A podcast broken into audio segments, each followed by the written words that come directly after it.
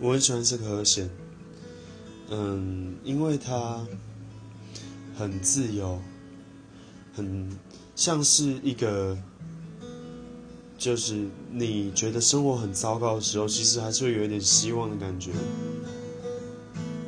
嗯，我觉得我一个人的时候也像是这样，我渴望自由，可是偶尔希望有人陪，所以我会自己带一把吉他。然后走上山，然后去唱歌，然后希望有人听。没有人听的话，我自己练习我会很快乐。我不知道这到底是什么心态，可是我就蛮喜欢这种感觉的。